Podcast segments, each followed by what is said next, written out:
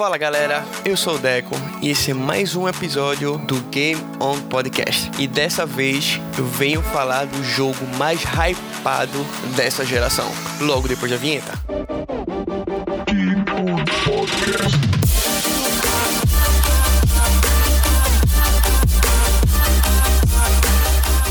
E o jogo que eu tô falando, o jogo em questão, é o Death Stranding. Vocês já devem ter ouvido falar, vocês que vêm acompanhando os eventos já sabem que há três anos, desde a E3 de 2016, o jogo vem sendo prometido e vem criando um hype gigante em toda a comunidade gamer. O criador dele já causa todo esse hype. Para quem não sabe, o criador dele é o Kojima. É um game muito complexo que quer revolucionar os games. Ele quer trazer uma categoria nova de game. Eu sei que é uma ideia muito muito ousada, mas é exatamente isso que o Kojima quer fazer. Uma coisa que ele curte muito fazer, e vocês vão ver quanto mais eu explico, mais complexo vai ficando o jogo, é inserir contextos políticos no jogo. Ele já falou que o game também é uma resposta a Trump e o Brexit, então já tem um, uma veia política já, o, o game já vem trazendo esse contexto. O Kojima, ele trabalhando na Konami, ele era muito limitado, até por conta de prazos e por conta das diretrizes da empresa, de criar mais livre, criar mais abertamente. Então, quando ele saiu da Konami, a Sony abraçou com todas as forças essa ideia, entregou a ele toda a possibilidade de criar algo único, algo a cara dele. E desde então, ele vem trabalhando no Death Stranding. Já faz três anos que vem sendo produzido e foram lançados nesse período várias cutscenes, mas pouca ideia de gameplay. Então foi deixando o pessoal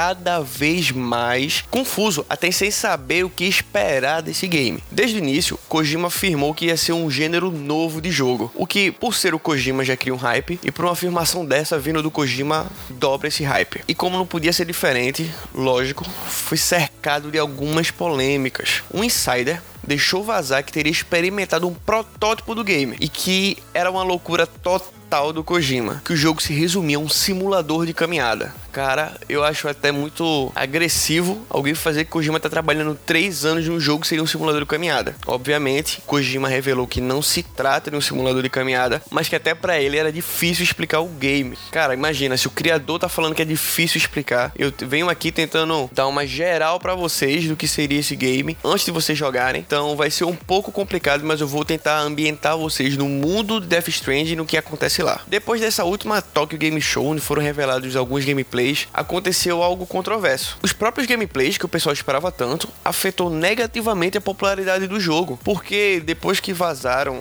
essa informação que seria um simulador de caminhada, se deixaram levar por isso, ou se decepcionaram com o gameplay ou esperavam algo totalmente diferente. Mas muitos gamers eles, eles esperam as reviews de quem vem acompanhando o dia a dia, de quem tem essas publicações, que tem acesso a informações mais privilegiadas, que é o caso da IGN americana, que ela é conhecida por ser uma empresa sonista. Só que de 0 a 10 a nota que eles deram foi 6.8, muito abaixo do, do que era esperado pelos fãs, enquanto outros reviews deram nota 9, o que quebrou, assim, fez uma, uma divergência em quem, em quem acompanha os games sobre o que esperar do jogo, se ele seria todo esse sucesso que parecia ser, se ele merecia todo esse hype que foi envolvido, ou se ele seria uma decepção. Então, dividiu bastante, pessoal. O mundo do game é um pouco complexo, mas eu vou tentar explicar para vocês, baseado em todo o material que eles já soltaram até hoje. O mundo que o game se passa é um mundo devastado, pós apocalíptico e de acordo com a sinopse oficial do jogo é a seguinte: no futuro próximo, explosões misteriosas abalaram o planeta, desencadeando uma série de eventos sobrenaturais, conhecidas como Death Stranding.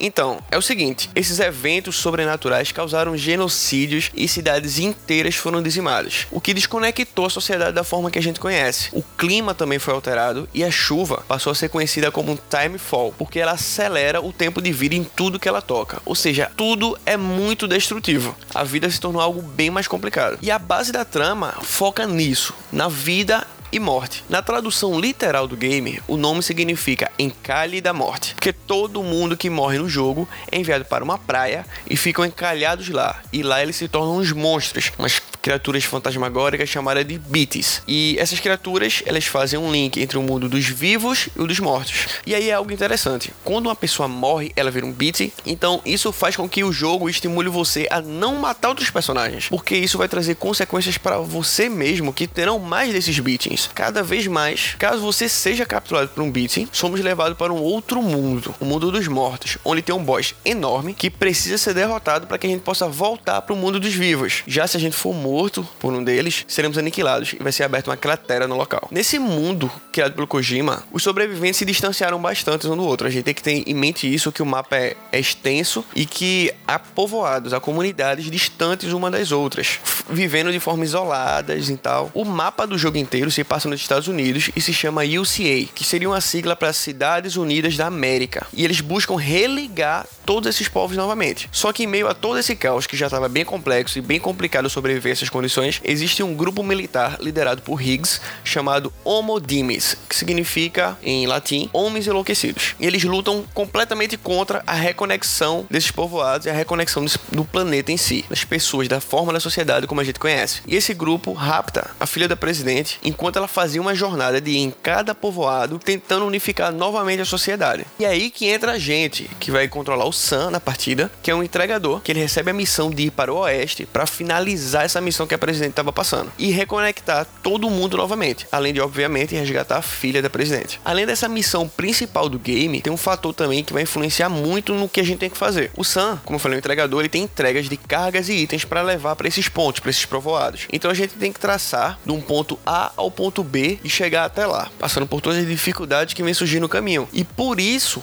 que motivou o pessoal a dizer: "Ah, é um simulador de caminhada", porque são trajetos relativamente longos e quanto mais carga, menos mobilidade, então os trajetos tendem a ser ainda mais cansativos, vamos dizer assim. A quantidade de carga é a gente que distribui pelo corpo do personagem. E como eu falei, quanto mais carga, menos agilidade. Então dificulta bastante, porque o terreno é muito irregular e tem passagens que são muito complicadas, como pôr uma escada e subir, atravessar um, um penhasco, algo do tipo. Eles têm uma dificuldade envolvida no mapa muito grande. Além de todas essas dificuldades, uma outra dificuldade ainda mais séria que com esses eventos sobrenaturais, algumas pessoas ganharam habilidades que são chamadas de Doom. E o Sam, personagem que a gente joga, ele pode sentir os beats, só não consegue vê-los. Por isso que ele carrega aquele bebê, para quem viu os gameplays vai ver, que fica em uma incubadora artificial. Esses bebês, eles fazem a conexão com o mundo dos mortos e ajuda a Sam a identificar a localização dessas criaturas. Além de todo esse terreno desastroso, dessa chuva, desses inimigos, ainda tem uns bandidos que vão tentar atrapalhar esse percurso. Parte da estratégia geral do jogo é você conseguir traçar uma rota que funcione para a quantidade de carga que você está tendo, para que que seja o menos acidentada possível e que você consiga uma certa agilidade para chegar lá. Então você tem que equilibrar carga, caminho, evitar também esses bandidos. Então gera toda uma complexidade para você sair de um ponto A ao B, gera toda uma estratégia. E nesse caminho também a gente tem que ter a preocupação de cuidar do bebê. Até quando a gente cai ou algo do tipo, o bebê se irrita. E caso a gente não acalme ele, ele vai ser desconectado. Os bits, como a gente viu em todos os vídeos, podem ser almas dos que morreram. E eles estão conectados por um cordão umbilical, alguma coisa que a gente ainda não sabe o que é.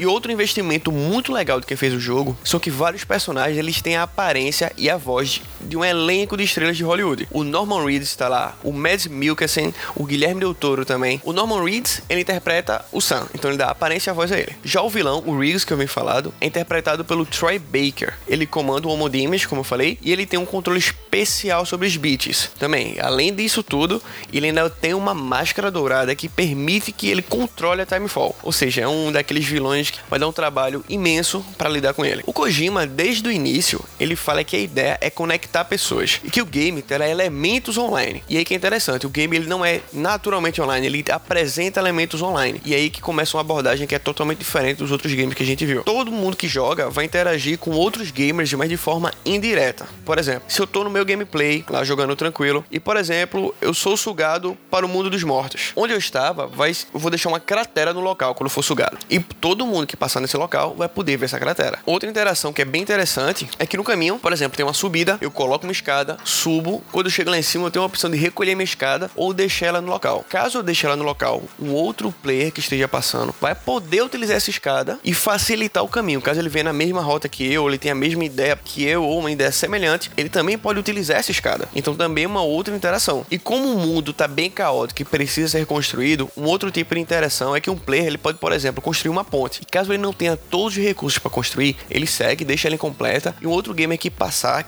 e tem os recursos necessários consiga acabar de construir a ponte e assim vai ter um trajeto, às vezes em cima de um rio, às vezes de um penhasco, mas vai facilitar esse caminho. Assim como o Kojima relatou, não vai precisar da PS Plus e nem, nem conexão com a internet para jogar. O que você pode jogar normalmente, offline, ou caso queira sua internet você consegue continuar jogando, mas a parte online é o que vai dar essa interação no ambiente com os outros personagens. Eu acho que de modo geral são esses os recursos, essa brincadeira de vida e morte que ele traz no game, que traz uma ideia totalmente diferente, que até mesmo morrer não quer significar o fim do jogo. Você morre, vai pro mundo, tem uns beats, tem que lutar com um beat, um boss enorme. Caso você vença ele, você volta para o mundo dos vivos. Caso ele lhe mate, acabou. Então, é um jogo que estimula ideias também diferentes de outros games, porque tem consequências de matar outros personagens que estejam no ambiente. É um game que também a interação é completamente nova e toda a trama para construir essa história é o que torna esse game um novo conceito que vem sendo chamado de Connect. Eu acredito, por tudo que eu vi até agora, que o game supera